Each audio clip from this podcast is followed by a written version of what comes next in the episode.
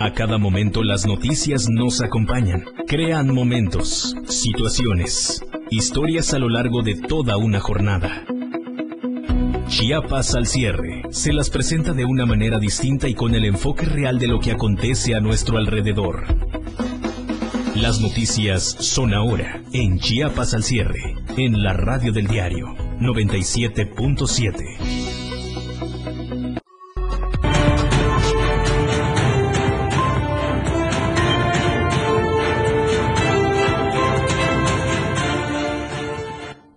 ¿Qué tal? Muy buena noche, ¿cómo está? Qué gusto saludarlo. Ya es jueves, casi cerrando una semana más. Quédese con nosotros, por supuesto, en Chiapas al cierre. Gracias por estar en esta cita informativa completamente en vivo a través de la radio del diario 97.7 de frecuencia modulada y además completamente en vivo en las redes sociales Facebook, YouTube y Twitter. Soy Efraín Meneses y como le decía, quédese porque hay muchos temas importantes para platicarle a usted el día de hoy. Obviamente estaremos hablando del COVID-19, de temas de seguridad temas también que tienen que ver con cuestiones culturales y además el fenómeno migratorio. Estaremos enlazándonos a diferentes partes de Chiapas con nuestros corresponsales con información oportuna e importante de última hora. Por lo pronto, ¿qué le parece si comenzamos? Porque lo que ahora es noticia, mañana es historia. Esto es Chiapas al cierre.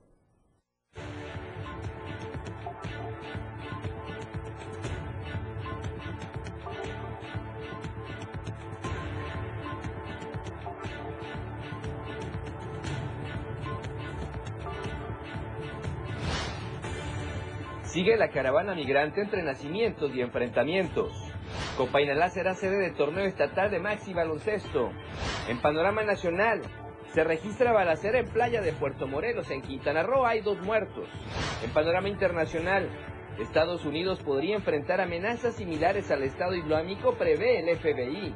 En tendencias y noticias en redes sociales, la música y temas triviales son los importantes esta noche. Lo que hoy es noticia, mañana ya es historia. Esto y más este jueves en Chiapas al cierre. Gracias por estar con nosotros esta noche. Como le decíamos, toda la información más importante, por supuesto, completamente en vivo. Gracias a usted que ya se está conectando a través de Facebook, a través de YouTube y también a través de Twitter con lo más relevante por supuesto, en toda la entidad. Gracias a usted. Esta tarde, tarde, noche fría en la capital chepaneca, tome sus precauciones. Efectivamente, hay que estar resguardados del friecito. Ya estamos en esta temporada prácticamente ya casi invernal, entonces hay que tener muchísimas precauciones. Abriga a los adultos mayores, a los pequeñines en casa y también a usted hay que cuidarse muchísimo y estar muy pendiente incluso ya de las vacunas de influenza próximamente, precisamente en el contexto de esta de esta temporada invernal. ¿Y qué le parece si arrancamos con lo importante? Vamos a temas que tienen que ver con la migración. Chiapas sigue siendo nota nacional con este tema de los migrantes. Ayer, temas amables, platicábamos con José Cancino, nuestro corresponsal Pepe Cancino, sobre el nacimiento de prácticamente dos bebés de esta caravana que dan esa eh, esperanza, ese aliento en búsqueda de una mejor calidad de vida. Pero hoy la situación completamente diferente porque hubo enfrentamiento entre esta caravana de migrantes y la Guardia Nacional. Mucha tensión, obviamente ya se esperaba una situación en ese contexto, así es que por eso nos vamos a enlazar ya con nuestro compañero Pepe Cancino. Pepe, buenas noches, ¿cómo estás? Qué gusto saludarte. Adelante con tu reporte, por favor.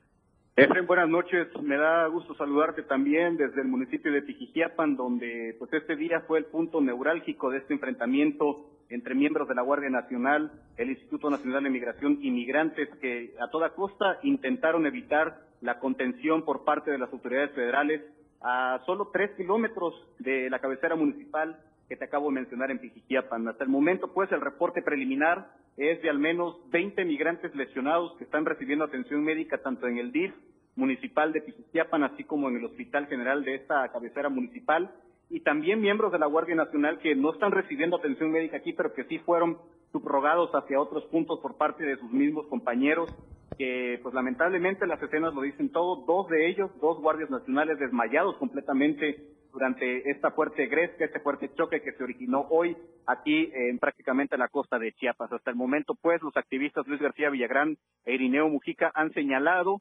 que la caravana no se va a detener, va a seguir su ruta hacia Tonalá, que es el próximo punto, y lo más trascendental de todo esto, Efren Auditorio, es que la caravana no tomará ruta hacia Oaxaca como se había pensado en todo este trayecto que ha llevado ya de más de 12 días, sino que buscarán llegar allá, donde están ustedes, a la capital chiapaneca, Tuxtla Gutiérrez, para después encaminarse hacia el norte del estado y en consecuencia llegar al estado de Veracruz para seguir avanzando hacia Puebla consecutivamente y hacia la Ciudad de México. Todo esto, evidentemente, si las autoridades federales se los permiten, que hoy, hoy intentaron encapsular a esta guardia y pues la situación no salió bien, no estuvo bien planeada por parte de las autoridades federales, ya que los migrantes pues chocaron de frente contra este grupo bastante nutrido de guardias y lamentablemente dejó como consecuencia varias personas lesionadas que están recibiendo atención médica. Hasta el momento la, la atención es evidente en este contingente que se ha dispersado un poco. Hablábamos de más de cuatro mil personas. Hoy estamos en una estimación de aproximadamente tres mil quinientas personas, contando a todas aquellas que corrieron, que se dispersaron hacia Ejidos o hacia otros puntos cercanos a Pijijiapan, y también más de un centenar de migrantes que fueron detenidos y enviados tanto a la estación migratoria siglo XXI como a las oficinas de regularización migratoria, todas estas en Tapachula. Así que tensión hasta el momento y se complica al pasar de las horas la situación de la caravana migrante que se nota debilitada, pero con toda la intención de chocar de frente contra la Guardia Nacional si es necesario en estos intentos de contención que hubo hoy y que hace una semana también aproximadamente hubo en el ejido Viva México, muy cerca de Tapachula, de donde partió esta caravana. Pues lamentable esta situación, estamos viendo las imágenes, Pepe, le narramos un poco a los amigos de radio, se ve como en un eh, bloque de tres filas, por decirlo así, los elementos de la Guardia Nacional, todos equipados con estos escudos, intentaban irlos eh, rezagando o uniendo una parte de la carretera, pero con toda libertad de estos migrantes, que también eso se puede considerar, incluso por la, vista y la opinión que se rompe, por supuesto, en diferentes eh, vertientes, eh, con palos, recibidos con palos, con pedradas a través de estos migrantes que obviamente con esa libertad se mueven por todos los ángulos y por eso los daños y las lesiones a los elementos de la Guardia Nacional es una situación compleja de entender y sobre todo de contener si requiere de esta previa organización, una logística total para que realmente sean efectivos y no solo queden con actos de violencia, en enfrentamientos, sin mayor resultado más que lesiones de ambas partes, ¿no? Sí, Efren, definitivamente estamos hablando de, no importa de qué lado esté el auditorio, estamos hablando de vidas humanas, estamos hablando de muchos niños también, son operativos en los cuales definitivamente ni de uno ni de otro lado debería de haber personas lesionadas porque estamos, como repetimos, hablando de vidas humanas y se debería de buscar una mejor estrategia para, no sé si denominarlo así, contener a esos migrantes o darles una resolución en torno a lo que ellos están pidiendo. Pero por lo pronto, lo más lamentable de esta noticia es que hay lesionados tanto de la Guardia Nacional como migrantes que hoy lamentablemente chocaron a tres kilómetros de la cabecera municipal de Piquiquiapan. Pues gracias por el reporte, Pepe. Vamos a estar muy pendientes que está siguiendo esta caravana muy de cerca. Un abrazo y a cuidarse mucho. Gracias. Buenas noches. Buenas noches. Abrazo de vuelta. Gracias a nuestro compañero corresponsal Pepe Cancino que está cubriendo esta caravana, obviamente junto con periodistas nacionales y de talla internacional que seguimos siendo noticia. Ya que estamos hablando de cuestiones de seguridad, bueno, bueno, al menos saldo blanco se reportó durante este operativo en el Día de Muertos en el estado de Chiapas. En ese contexto, en representación del gobernador Rutilio Escandón Cadenas, la secretaria de Seguridad y Protección Ciudadana, Gabriela Cepeda Soto, encabezó la mesa de seguridad estatal en Palacio de Gobierno en la que destacó que derivado de la coordinación de autoridades de los tres niveles de gobierno, Chiapas registró un saldo blanco en este operativo. En ese marco interinstitucional, Cepeda Soto reconoció el resultado de las estrategias en materia de prevención y combate a conductas delictivas, que se diseñan con la finalidad de continuar garantizando la paz y el orden en todo el territorio chapaneco. Indicó que durante el operativo de Día de Muertos, que inició el 29 de octubre y concluyó ayer a las 24 horas de este martes 2 de noviembre y que encabezó la Secretaría de Seguridad y Protección Ciudadana, se reportó efectivamente este saldo blanco, en coordinación con ayuntamientos, autoridades federales y estatales, en donde se implementaron patrullajes preventivos y disuasivos en panteones, sitios turísticos, mercados y espacios públicos para inhibir cualquier comisión de delito, obteniendo un resultado positivo perdón, y reconociendo sobre todo la participación de la ciudadanía para mantener la paz y el orden en Chiapas. Y vamos a otros temas porque resulta que en la última década, escuche usted en Chiapas, la pobreza y la marginación ha arrebatado la vida ya de 70 niños. En Chiapas, niñas, niños y adolescentes mueren diariamente a causa de la pobreza, las desigualdades y las diferentes expresiones de racismo y violencia. La tasa de mortalidad infantil en Chiapas, que representa el 19.4% de las muertes en la entidad, se deben a la desnutrición, enfermedades diarreicas e infecciones respiratorias, que es la más alta del país con 13.1%. Esto de acuerdo al Instituto Nacional de Estadística y Geografía. Asimismo, la Asociación Civil Melel Chojobal ha documentado desde el año 2011 a octubre del 2021 la violencia machista que ha quitado la vida a 70 niñas y adolescentes en diferentes municipios del estado. El 43% de ellas eran indígenas y los municipios donde ocurrieron con mayor frecuencia fueron en Tuxtla Gutiérrez, San Cristóbal de las Casas y Tapachula. En un trabajo denominado Ninguna niña, niño o adolescente debió morir, Belel Chojobal expone que en lo que va del 2021, tres adolescentes de 14, 16 y 17 años han sido víctimas de feminicidio.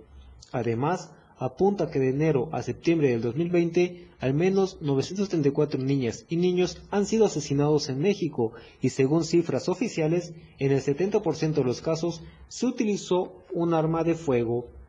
En este sentido, refiere que del año 2019 al año 2021, cinco niñas, niños y adolescentes indígenas fueron víctimas de homicidios en los municipios de Aldama, Chenaló, San Juan Chamula y San Cristóbal de las Casas, esto como consecuencia de los conflictos y violencia armada por el control del territorio y enfrentamientos del crimen organizado.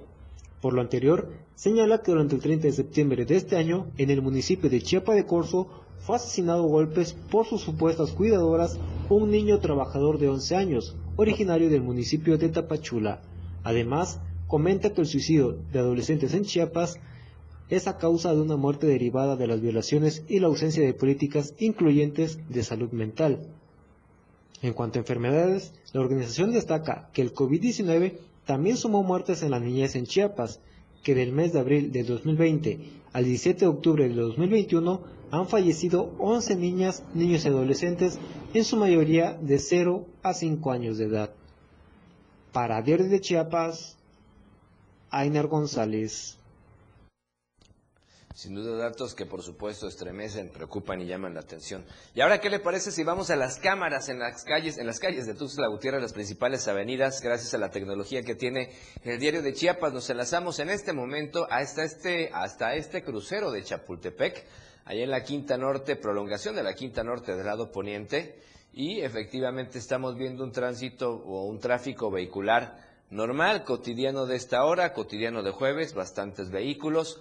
Y la recomendación nuevamente es, por favor, respete todos los lineamientos para poder conducir. Y si usted es peatón en esta zona, por favor, con muchísimo, con muchísimo cuidado, porque es una zona muy transitada. Hay gente que le acelera mucho en esta zona, así es que por favor, con cuidado. Eh, son ya las 7 con 14, ya está totalmente de noche con este horario de invierno.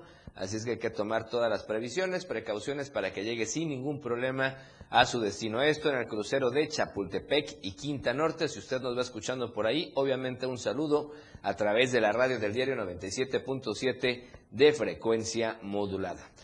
Y ahora sí nos vamos al primer corte promocional de esta noche. Regresamos con más información en Chiapas al cierre. No le cambie de frecuencia.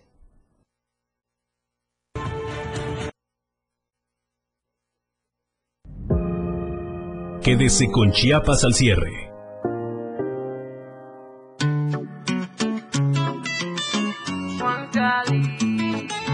Hola amigos de la radio del diario, los saluda Juan Cali. Ella baila reggaetón por las noches. Hola amigos de la radio del diario, los saluda Juan Cali y los quiero invitar a que sigan escuchando la mejor música en el 97.7. Porque ella baila reggaetón. Y me encanta cuando baila reggaetón.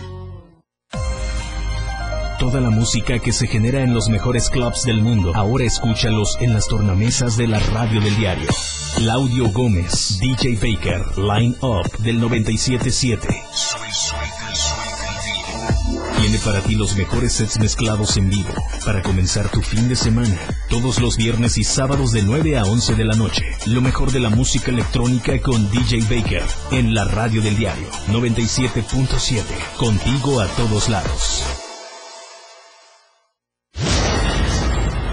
Si bien la transmisión de la radio es invisible, aquí te dejamos ver nuestro concepto. Escúchanos en la radio del diario y ponte pilas con Jorge Mazariegos y Lalo Solís. Tienes una cita con la hora de los astros en la radio del diario. La neta del 977 te saluda con gusto tu brother Luis Tobilla. La cajita mágica con Geracio Contreras y compañía. Te saluda Diego Morales, el patrón.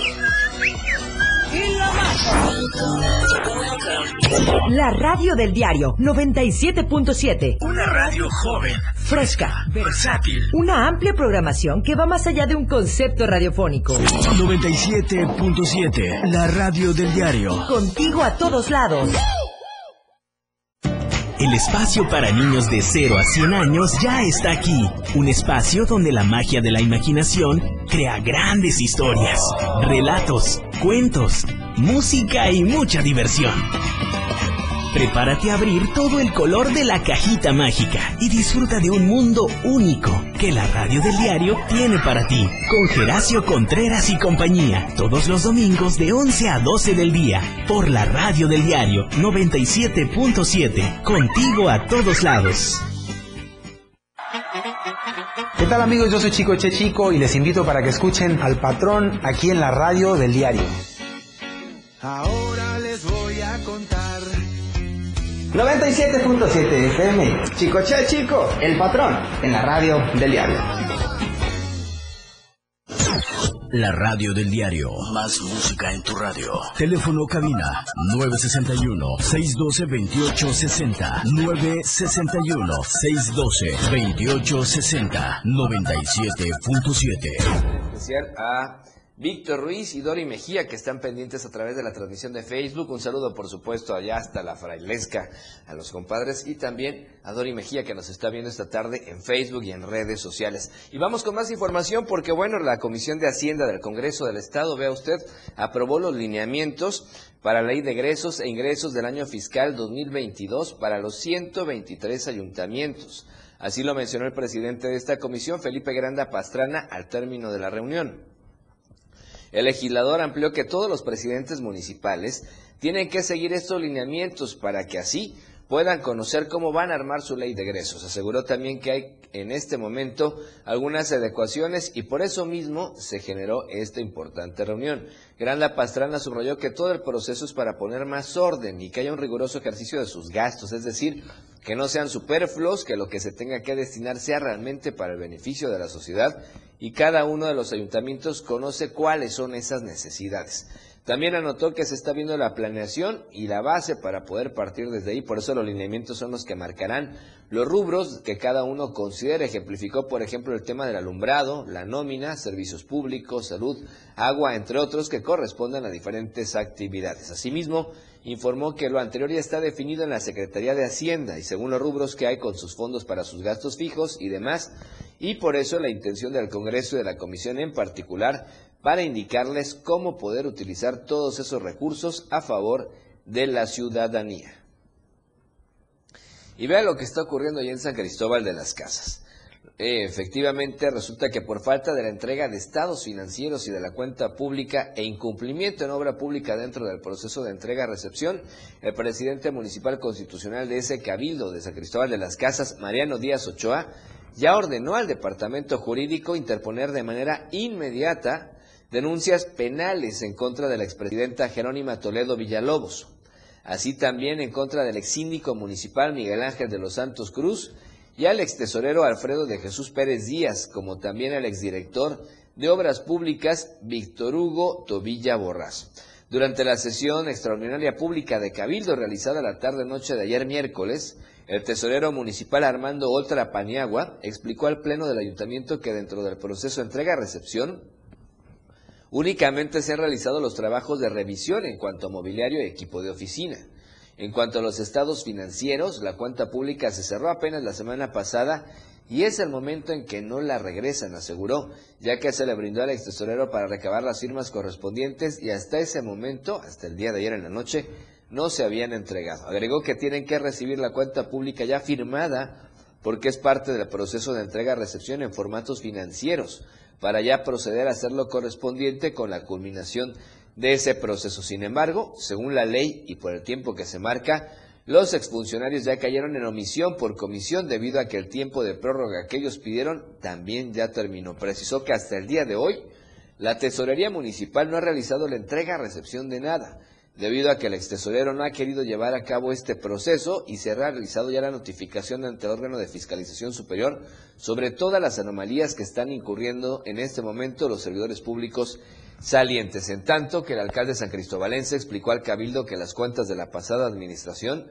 resulta que están siendo embargadas y no hay quien defiende esos recursos que ascienden a los 3 millones de pesos aproximadamente, ya que ellos las tienen en su poder. Finalmente pidió al tesorero que se investigue también la compra de un terreno donde sería proyectada la construcción de un rastro municipal, cuyo monto de compra es de 12 millones de pesos por hectárea y que por la ubicación prácticamente sería imposible construir un rastro en esa zona y que se denuncie también penalmente a las personas que hicieron esta adquisición. ¿Cómo ve? Situación compleja ya en la administración de San Cristóbal y sobre todo se está haciendo historia que en una plena sesión pública de Cabildo se determine y se anuncie este tipo de acciones por todas las irregularidades que hay de manera administrativa y también de manera económica. Ya que estamos hablando de los Altos de Chiapas, pues también hay buenas noticias porque van a entregar el premio Mariano Abarca 2021 a la organización Las Abejas de Acteal. Y el reporte completo lo tenemos con nuestra compañera Janet Hernández. Janet, buenas noches, ¿cómo estás? Te escuchamos. Adelante, por favor.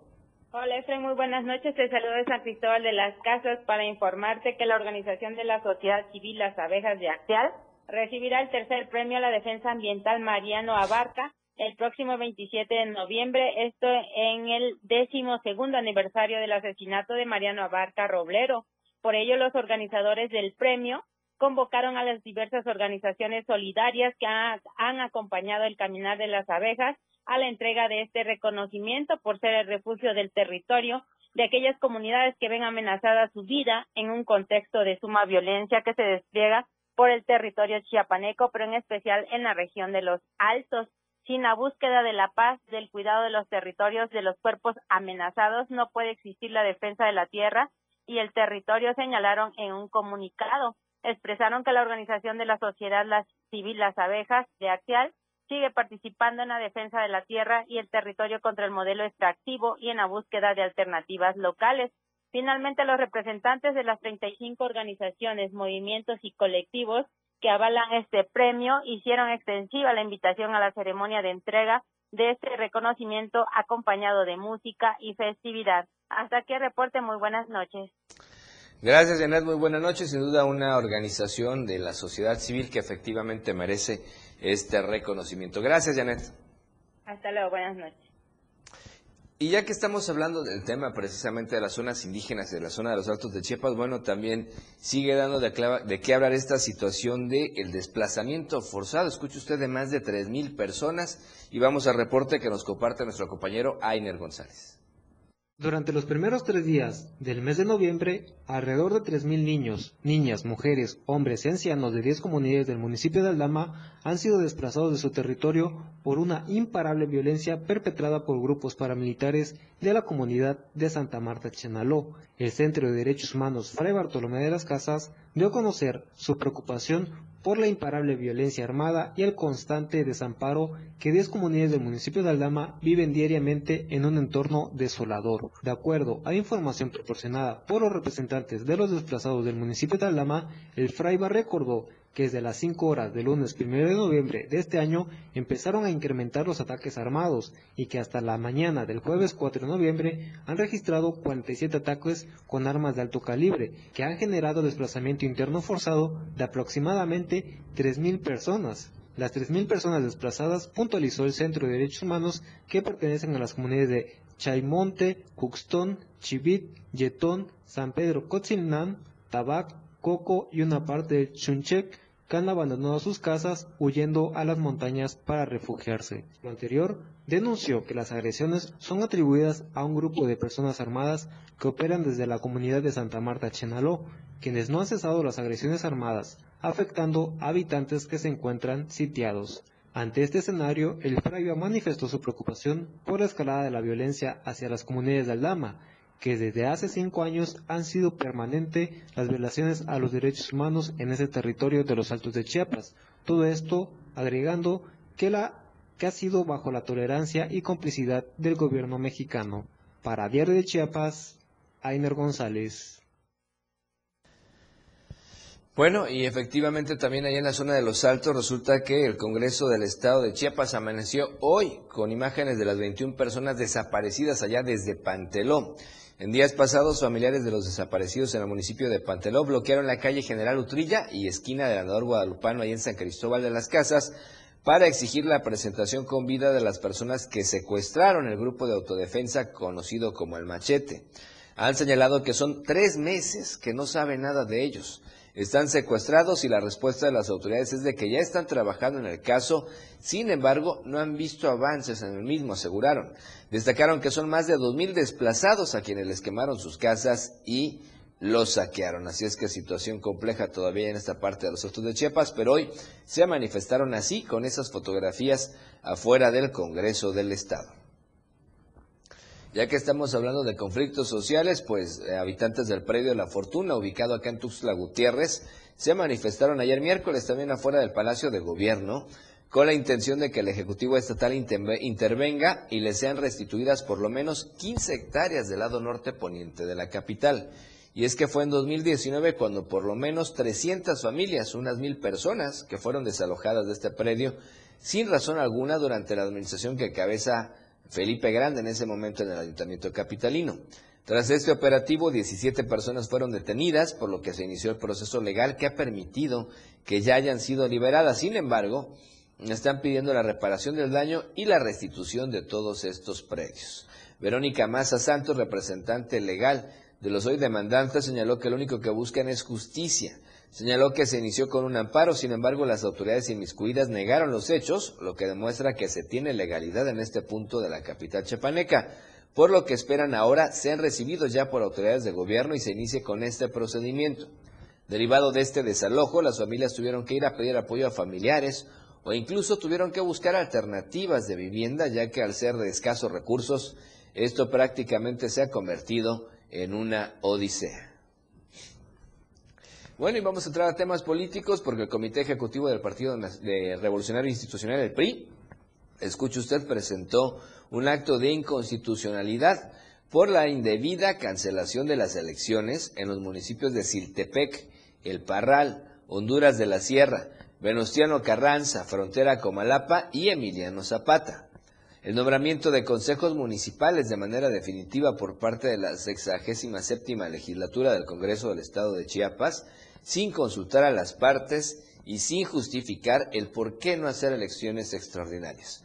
Con firmeza aseguraron que van a defender la legalidad y la democracia. Cancelar las elecciones fue un golpe ilegal para la democracia y los derechos políticos de las y los chiapanecos. Por lo pronto el PRI ya aseguró que presentó este acto de inconstitucionalidad ante el Congreso del Estado y es que se esperaba que hubiera elecciones extraordinarias en estos lugares, se entiende que no hubo un suficiente ambiente de paz y de seguridad y por eso no podía haber elecciones nuevamente, al menos era lo que argumentaban las autoridades conocedoras del tema, y por eso se tenía que nombrar consejos municipales.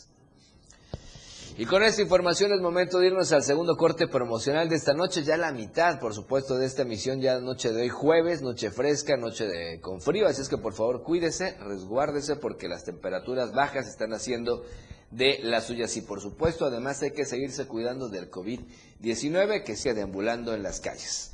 Ahora sí, 7.30, vamos a promocionales y volvemos con más en Chiapas al cierre. Quédese con Chiapas al cierre. 70s, 80s, 90s y más. La radio del diario. Toda la música. 97.7. La radio del diario. Más música en tu radio lanzando nuestra señal desde la torre digital del diario de Chiapas. Libramiento Surponiente 1999. 97.7. Desde Tuxtla Gutiérrez, Chiapas, México. XHGTC, la radio del diario. Contacto directo 961-612-2860. Cabina 961-612-2860. Escúchanos también en línea. www.diariodechiapas.com Diagonal Radio 97.7, la radio del diario. Más música en tu radio. Las 7 con 31 minutos. Ellos. Cosita Santa. Bye bye. Los 60 minutos más prendidos e irreverentes en radio. Marijo Alvarado, La Majo y Diego Morales el Patrón te llevan de la mano con temas actuales, música, invitados, lo más trendy en redes sociales y lo mejor. Te llevan paso a paso con el mejor ambiente en radio. Después de todo, con la Majo y el Patrón, de lunes a viernes de 6 a 7 de la noche, por la radio del diario 97.7, El Patrón y la Majo, contigo a todos lados. La mejor manera de viajar ahora está en tu radio. Betty Pemo y el Turi tienen el mejor itinerario de viaje por toda la ruta que Chiapas tiene para ti. Turisteando diario, todos los sábados y domingos de 9 a 11 de la mañana, por la radio del diario 97.7. Contigo a todos lados. En las instalaciones de la radio del diario 97.7 FM son muy afortunados, pues dicen que la muerte les hace los mandados. Al panteón de la ciudad, a los locutores se llevaron y a los radioescuchas sin programas los dejaron. Los locutores, descontentos con la huesuda, se enojaron. Y en la puerta de la radio del diario 97.7 FM, a patadas la sacaron. Las Calaveritas, una tradición muy viva en la radio del diario 97.7 FM, contigo a todos lados. 97.7 La radio del diario. Por seguir con nosotros y vamos con más información importante. Retomamos el tema de la situación migratoria que se está viviendo allá en la costa de Chiapas y nos vamos a enlazar con nuestro compañero reportero Marco Alvarado. Tiene información importante y es que la pastoral insiste en el trato humanitario que debe haber hacia la caravana migrante y obviamente los resultados que vimos hoy no son, no son los acordes o los adecuados. Marco, ¿cómo estás? Buenas noches, te escuchamos. Adelante, por favor. Efraín, buenas noches. En el contexto de lo que estamos eh, viviendo en el estado de Chiapas, la Pastoral de Movilidad Humana de la Conferencia del Episcopado Mexicano reiteró el exhorto para que la caravana migrante que está atravesando por la entidad reciba un trato humanitario. También se pronunciaron en que mientras la comunidad debe ser empática, las autoridades tienen la responsabilidad de velar por el bien de los migrantes y los migrantes de guardar el orden en su camino. Las más de tres mil personas que tienen como objetivo llegar a la Ciudad de México tienen eh, de frente un recorrido de mil doscientos kilómetros en total, pero habrán de encontrar agentes de migración que tal vez busquen detener su marcha, reconoció esta pastoral. Además, como se ha visto en los últimos días, la cantidad de personas que están buscando asilos en nuestro país representa un reto para la Comisión Mexicana de Ayuda a Refugiados, que parece haber sido ya rebasada en estas solicitudes. De acuerdo con la pastoral, se prevé incluso que los migrantes puedan llegar a la Cámara de Diputados o al Senado de la República para exigir una pronta solución a esta crisis migratoria que está enfrentando pues nuestro país, pero también los miles de habitantes que vienen de Honduras, Guatemala, El Salvador, Nicaragua, Cuba, Haití y Venezuela y que por este momento, en estas horas, están transitando en el estado de Chiapas, Efraín. Pues situación compleja e importante este llamado que se hace para el trato adecuado a todos estos migrantes que están cursando por el Estado. Gracias, Marco, por el reporte oportuno y sobre todo por esta información. Mañana, Frank. Gracias a Marco Alvarado, como siempre también información importante y bueno, pues ahí está este llamado que se hace trato humanitario. Hoy no vimos eso, pero tampoco vimos eso de parte de ellos, los migrantes, hacia los integrantes de la Guardia Nacional. Y en ese contexto, vea usted, autoridades estatales se asegura deben actuar con justicia y legalidad de lo que opina la Alianza Ciudadana por el Desarrollo Social y Sustentable. El reporte es de Den Gómez. Ricardo Girón Girón, representante legal de la Alianza Ciudadana por el Desarrollo Social y Sustentable en el estado de Chiapas, señaló que hoy por hoy las autoridades estatales deben actuar con justicia y legalidad que permita, por supuesto, dar certeza a las familias chiapanecas. Y es que este 3 de noviembre se cumplieron 18 años desde que fue retenido y encarcelado por lo que pasó preso siete años de su vida de manera injusta, por lo que ahora, desde su posición como peleador social, busca que haya menos irregularidades de las autoridades y no se actúe por consigna. Afirmó que fue en una época donde se tenía un gobierno autoritario como el que representó Pablo Salazar Mendiguchía, que ha marcado a muchas familias y que se ha caracterizado por los presos políticos. La ley, que no actúen por consigna, como los ministerios públicos que se ha sabido actúan por consigna, ellos tienen especialmente un machote donde solamente le ponen el tipo del delito que quieran ponerle al cliente o le ponen el número de expediente o le ponen el nombre de la persona. Tristemente se sigue manejando eso. Entonces hago un llamado en este día eh, para mí que no, no, muy, no especial, pero que sí me trae sentimientos porque el haber estado en la cárcel, el, aquel que llega a pisar cárcel, el que sufre no es tanto el que está de esta forma, afirmó que desde el sector que representa ha buscado abonar a los buenos procesos, pero más que nada a que la autoridad y la justicia no sean por consignas. Para el diario de Chiapas, Eden Gómez. Y vamos a otros temas porque los especialistas dicen que la construcción de viviendas no debe de tomarse a la ligera. La construcción de viviendas por parte de los particulares no debe ser un tema a la ligera, considerando que la entidad está entre las que más actividad sísmica tienen en el país, así opinó la presidenta del Colegio de Arquitectos Chiapanecos, Mónica Budoira Cruz. Que todavía falta mucho, y, falta mucho porque todavía no, no sopesan este pues esta, este, esta balance, ¿no? Que de invertirle un poquito ahorita a la planeación o, a los estudios que, que tenemos que hacer a veces eh, repercuten en que a lo mejor tengamos una construcción que en lugar de durarnos 15 años nos puedan durar 100, ¿no? Entonces, yo creo que sí es importante apostarle a eso, ¿no? Sí es importante este, asesorarse del profesionista adecuado. En este sentido, recomendó a quienes están por construir, ampliar o remodelar una vivienda, a que inviertan en la asesoría de un experto para construir con seguridad y evitar que un sismo ponga en riesgo no solo su patrimonio, sino hasta la vida de sus familiares. Sí, pues aquí lo importante es este, estar haciendo la difusión a que no se vuelva a construir el riesgo, porque sí nos ha tocado ver que construyen exactamente igual que como lo tenían, entonces obviamente que el, que el peligro vuelve a estar ahí latente, ¿no? Entonces, eh, creo que sí, a pesar de que es la, la, autoconstrucción este, una forma en la que se ha utilizado para que, para que rinda el recurso para, o para llegar a ser accesible, creo que sí es importante que el ciudadano que, no, este, no tiene esta asesoría se acerque a, los arquitectos, ¿no? En Chiapas, construir de acuerdo a los reglamentos no debe ser tomado a la ligera, sobre todo luego de lo que se vivió durante el terremoto del año 2017, destacó la arquitecta. Para Diario de Chiapas, Marco Antonio Alvarado.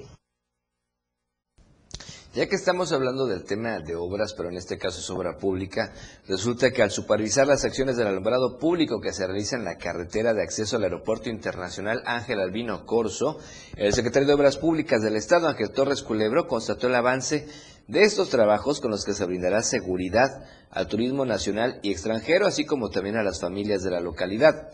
En este marco, Ángel Torres destacó que están a punto de concluir la primera etapa de la instalación de 414 luminarias solares de alta tecnología, con lo que se tendrá una imagen urbana maravillosa y justa a la puerta de entrada vía aérea a Chiapas, como lo ha instruido el gobernador Rutilio Escandón Cadenas. Dijo que será un circuito iluminado del entronque del nuevo libramiento sur hacia el camino de acceso al Aeropuerto Internacional Ángel Albino Corso. Sin embargo, añadió, viene una segunda etapa con la que se iluminará todo el corredor cuyo objetivo es dar certeza y seguridad a las y los ciudadanos que transiten por esta vialidad. Y en otro orden de ideas, el senador chiapaneco Dardo Ramírez Aguilar presentó un punto de acuerdo para rendir un homenaje y un reconocimiento a los deportistas chiapanecos de alto rendimiento por sus destacados resultados obtenidos en diversas competencias nacionales e internacionales en las que han participado.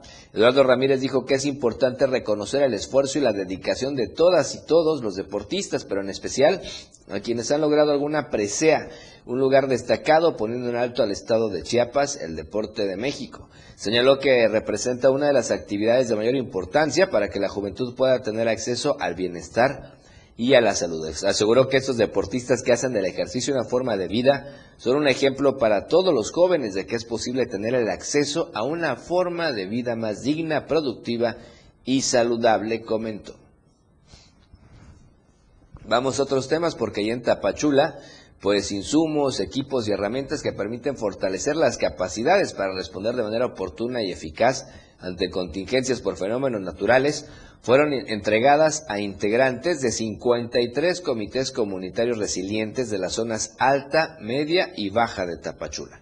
La presidenta municipal Rosalina Urbina Castañeda, Castañeda perdón, hizo un amplio agradecimiento al gobernador Rutilio Escandón, quien ha demostrado con hechos su compromiso con la seguridad, la salvaguarda de la vida y el bienestar de los tapachultecos. Ante la presencia del comandante de la 36 Zona Militar, Miguel Ángel Hernández Martínez, del representante de la zona naval, José Cuervo Salas, y de la delegada regional Soconusco de Protección Civil, Julisa Esther Briones Magaña, en representación de Luis Manuel García Moreno, secretario de Protección Civil, se hizo entrega de este equipamiento y se dejó establecido que el gobierno de Tapachula continuará trabajando en la cultura de la protección civil para consolidar una sociedad resiliente y de bienestar en cumplimiento de la convicción y ejemplo de los gobiernos encabezados por el presidente Andrés Manuel López Obrador y el gobernador Rutilio Escandón Cadenas. Y vamos ahora a temas que tienen que ver con la cultura y el deporte, y es que allá en Copainalá se va a realizar el torneo estatal de maxi baloncesto y Ramiro Gómez nos tiene toda la información al respecto. Sin duda es importante que se promueva en esta zona y en todo Chiapas la actividad deportiva y por eso se hace este anuncio. Copainalá será sede de este torneo que le decíamos Maxi Baloncesto, en donde se espera la participación de varios municipios de la zona norte, zona norte de Chiapas. Estamos estableciendo comunicación con nuestro compañero Ramiro Gómez. Ramiro, buenas noches, ¿cómo estás? Adelante, por favor. ¿Qué tal? Muy buenas noches. Y es que este viernes arranca el torneo estatal de Maxi Baloncesto 44 más varonil, en la que participarán los mejores equipos de básquetbol de los municipios de Pantepec, Tapalapa, Chiapa de Corzo y Tusta Gutiérrez dio a conocer el titular de la Dirección del Deporte de Copainalá, Arturo Sánchez Gallegos. Dijo que esta actividad deportiva se realizará en el auditorio Profesor Mario Flores Castellanos del 5 al 7 de noviembre, en la que recibirán a las ocho mejores selecciones de básquetbol de los municipios antes mencionados. Comentó que el torneo estatal de Maxi Baloncesto 44 más varonil cuenta con el aval de la Asociación Mexicana Básquetbol Chiapas, en esta actividad deportiva, el equipo que se adjudique el primer lugar obtendrá el boleto clasificatorio al Campeonato Nacional en la Ciudad de México. Vamos a escuchar al titular del deporte de este municipio, Arturo Sánchez Gallegos. El campeón se va a un nacional, a la Ciudad de México. Posiblemente en una semana más de que termine el estatal, se van a trasladar a la Ciudad de México y también va a tener la participación del equipo de Copainalá, por ser sede, este, pues ya tiene boleto al nacional para este tipo de evento, 44 y más. Eh, van a checar temperatura, llevar cubreboca, eso es muy importante para poder acceder al auditorio municipal y apoyar a su equipo favorito. Comentó que con esta actividad próximamente reactivarán las actividades deportivas de básquetbol, fútbol y voleibol en todas sus categorías. El objetivo principal es formar a niñas y niños que destaquen en estos deportes para que puedan representar al municipio en torneos regionales, estatales y nacionales. Ese es, el reporte que tenemos para Diario de Chiapas. Gracias Ramiro por este reporte oportuno y que sea un éxito, por supuesto, este torneo el día de mañana. Muy buena noche. Muy buenas noches. Bien, ahora qué le parece si nos vamos ya al tercer corte promocional, el último de esta noche, regresamos con más información acá en Chiapas al cierre, no le cambie de frecuencia, siga con nosotros completamente en vivo.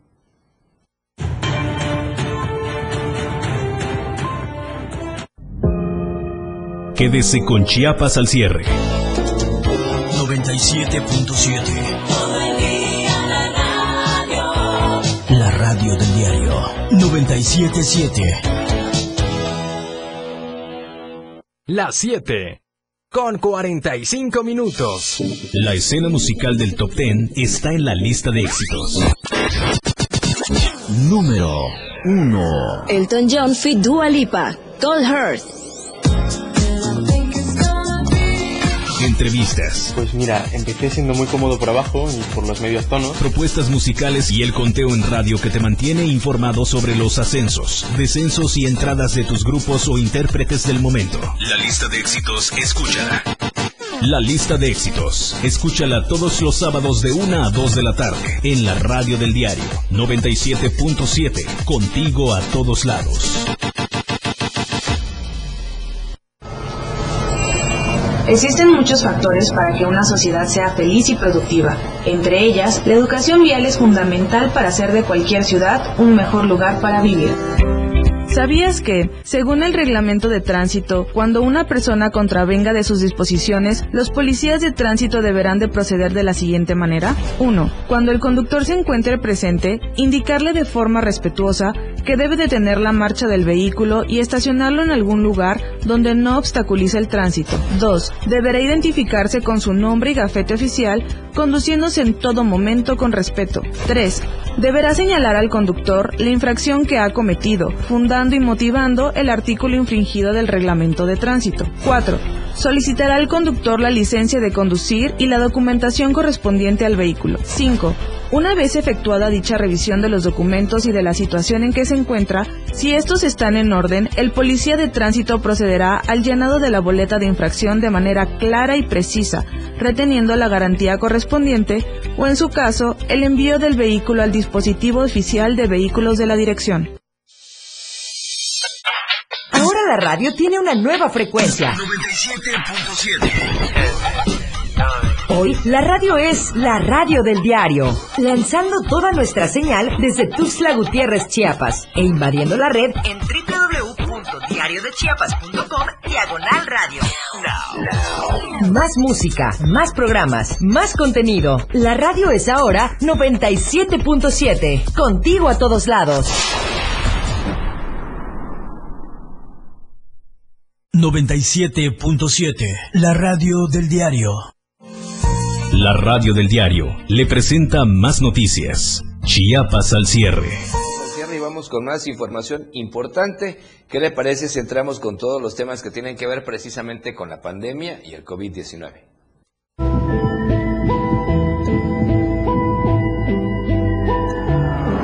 COVID-19. Y precisamente el gobernador del estado, Rutilio Escandón Cadenas, informó que Chiapas, escuche usted, es el estado con menos defunciones, destacando que actualmente ya van en promedio seis días sin reportar decesos por COVID-19. Escuchemos. Muy buenos días. Tenemos extraordinarias noticias. Somos el estado con menos defunciones. Llevamos ya seis días sin defunciones por el COVID-19. Seis días en blanco. Y esto es síntoma de un pueblo que se cuida, un pueblo resiliente. Seguimos en semáforo verde, pero eso no quiere decir que el riesgo haya desaparecido. No bajemos la guardia. Se sigue vacunando. Tenemos hoy aproximadamente 90 espacios, módulos de vacunación fijos, más el casa por casa, negocio por negocio, y también en todas las clínicas y los hospitales. Así que vamos a vacunarnos, protejamos nuestra salud, prevengamos a esta enfermedad tan infecciosa del COVID-19. Cuídate y de esa forma cuidas a tus seres más queridos y nos cuidamos todos. Muchas gracias y un abrazo muy fraternal en este jueves 4 Bien, y precisamente vamos a la actualización de, de, los datos que nos reporta la Secretaría de Salud todos los días y afortunadamente son menos casos y menos municipios. Vea, los últimos casos solo se presentaron de manera oficial en cuatro municipios. Tapachula a la cabeza con seis, Tuxtla Gutiérrez con tres, Palenque con dos y Pichucalco con un caso nuevo. Esto es importante, estamos hablando de manera oficial de 6, 9, 10, 11, 12 casos, 12 casos oficiales, de acuerdo a la Secretaría de Salud, y en cuatro municipios. Pero ojo, acaban de pasar fechas importantes, festividades importantes, las tradiciones de Día de Muertos y vimos en la calle muchísima gente sin cubrebocas, muchos pidiendo de manera irresponsable la calabacita tía, que es válido, pero obviamente había que usar cubrebocas, guardar la sana distancia. Aparte, todos aquellos que fueron o fuimos a visitar a los camposantos, a los difuntos, entonces es importante que todo se haya hecho con los protocolos sanitarios. Vamos a esperar un promedio de 15 días para ver cómo sigue esta situación de números, de estadísticas y sobre todo de vidas, porque esperemos que no se genere otra nueva ola con mayor cantidad de casos en los próximos días. ¿Y por qué es importante cuidarse? Fíjese, si usted no sabía, resulta que eh, lo que se gasta después de morir, dicen los expertos, es entre 90 y 100 mil pesos.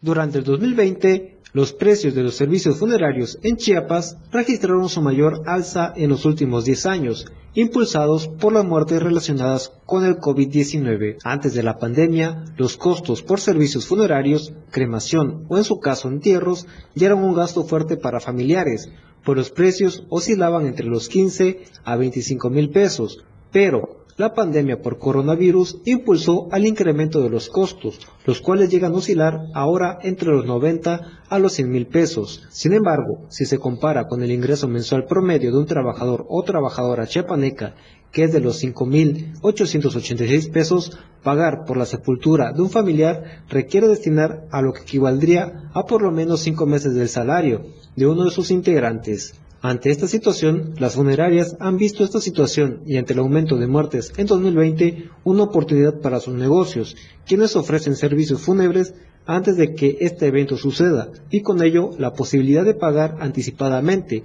pero los servicios que ofrecen pueden ser variados. Para Diario de Chiapas, Ainer González.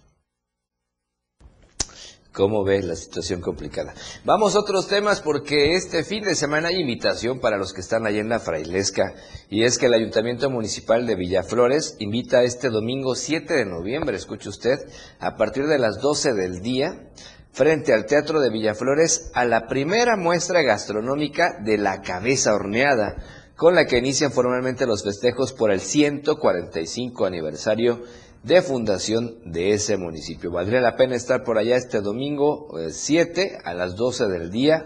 Imagínense cuántas cabezas horneadas va a haber por ahí, que seguramente habrá la oportunidad de degustar. Es un platillo típico de la región, con toda una tradición enorme, así es que a participar en este importante evento, la primera muestra gastronómica de cabeza horneada. Bien, ¿y qué le parece si ahora vamos con la información que tiene que ver con la nota roja?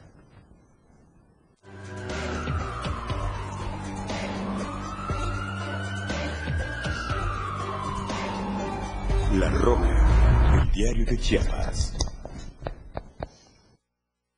hoy por la tarde, porque resulta que nuevamente se dieron con todo acá en el centro de la capital chiapaneca, hubo un enfrentamiento entre fiscales del ayuntamiento de Tuxtla y vendedores del mercado Juan Sabines. Estamos viendo parte de las imágenes que se hicieron virales a través de las redes sociales y es este operativo o estos operativos que hacen para disuadir a los vendedores ambulantes. Sin embargo, pues esto terminó en conato de violencia. Estamos viendo algunas de las imágenes de este enfrentamiento que se suscitó hoy por la tarde y que a través de las redes sociales se pudo compartir completamente en vivo. Esto es en plena calle central, a la altura de la segunda, tercera sur promedio, en donde se suscitó este incidente. De acuerdo a las imágenes que estamos viendo en redes sociales, esto fue el día de hoy. Conflicto entre ambulantes o vendedores del mercado Juan Sabines y integrantes del ayuntamiento, estamos viendo elementos de la policía municipal y también obviamente todo empezó por este operativo de los inspectores que hay ahí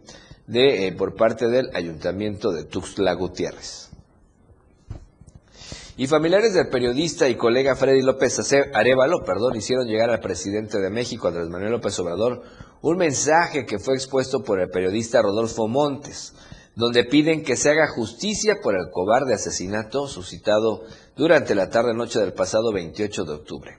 Tras oír el mensaje de voz de la esposa de Freddy López Arevalo, el presidente se comprometió a dar respuesta al caso del asesinato, así como la atención a la vida, a la viuda, perdón, y a huérfanos, y aseguró que van a investigar y atender el caso para que no haya impunidad en lo que corresponde a este periodista de San Cristóbal, el presidente Andrés Manuel López Obrador.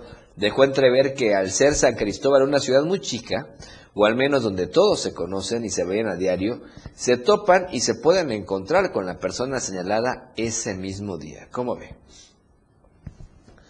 Y en noticias amables que tienen que ver con los incidentes delictivos, resulta que el gobernador Rutilio Escandón Cadenas informó que en las últimas 48 horas correspondientes a este lunes, en la mañana de lunes a este miércoles, Chiapas registró saldo blanco en delitos de alto impacto, específicamente en homicidio doloso, secuestro y feminicidio. En este sentido, el mandatario destacó que lo anterior es gracias a las acciones conjuntas e interinstitucionales, perdón, que se impulsan para combatir y prevenir el delito, garantizando la seguridad de la población y situando nuevamente a la entidad como una de las más pacíficas de todo el país.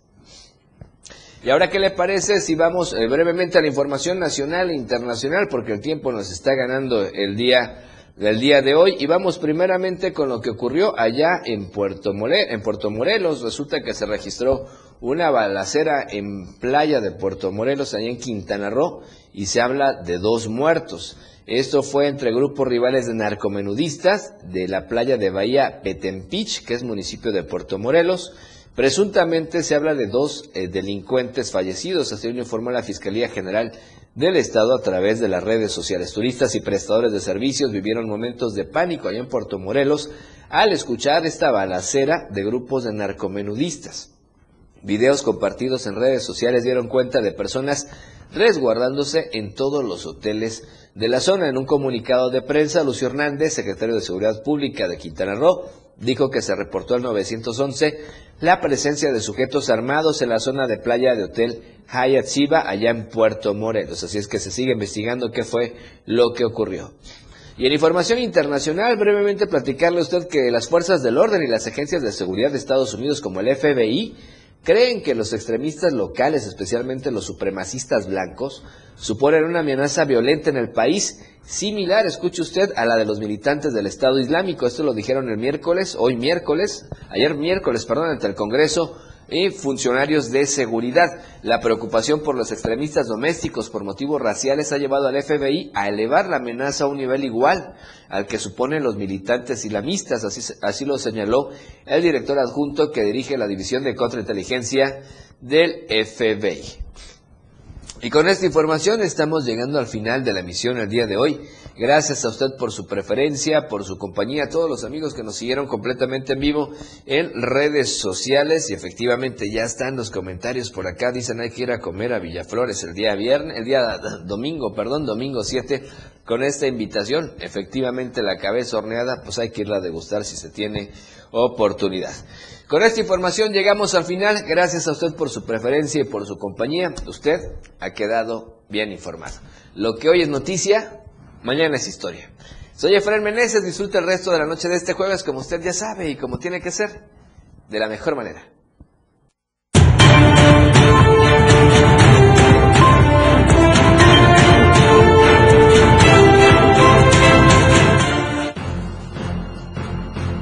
Cada día es importante de escribir una nueva historia. Y al caer la noche también hay noticias. Chiapas al cierre. La información que usted desea escuchar por la radio del diario 97.7.